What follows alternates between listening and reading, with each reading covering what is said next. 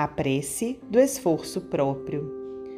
É da lei do Senhor que a prece do esforço próprio obtenha resposta imediata da vida. Educa argila e argila dar-te-á o vaso.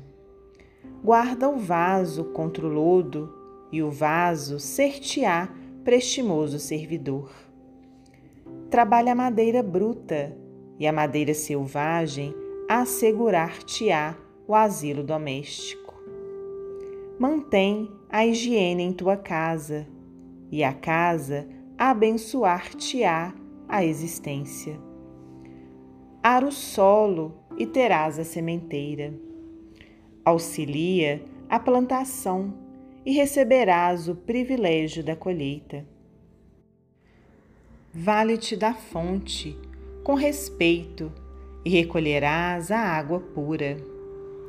Cultiva a limpeza do líquido precioso e a água conferir-te-á equilíbrio e saúde. Agimos com o desejo, reage à vida com a realização.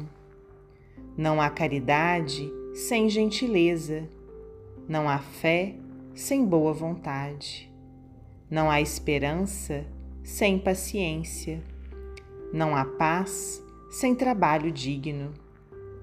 Usemos a chave do esforço próprio no bem de todos, e o bem verdadeiro conduzir-nos-á para a vitória que nos propomos atingir. O Criador responde à criatura através das próprias criaturas, até que a criatura lhe possa, um dia, refletir a glória sublime.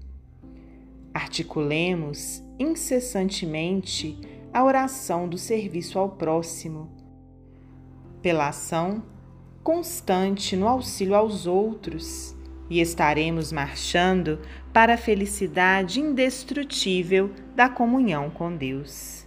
Emmanuel, psicografia de Francisco Cândido Xavier, do livro Preces e Orações.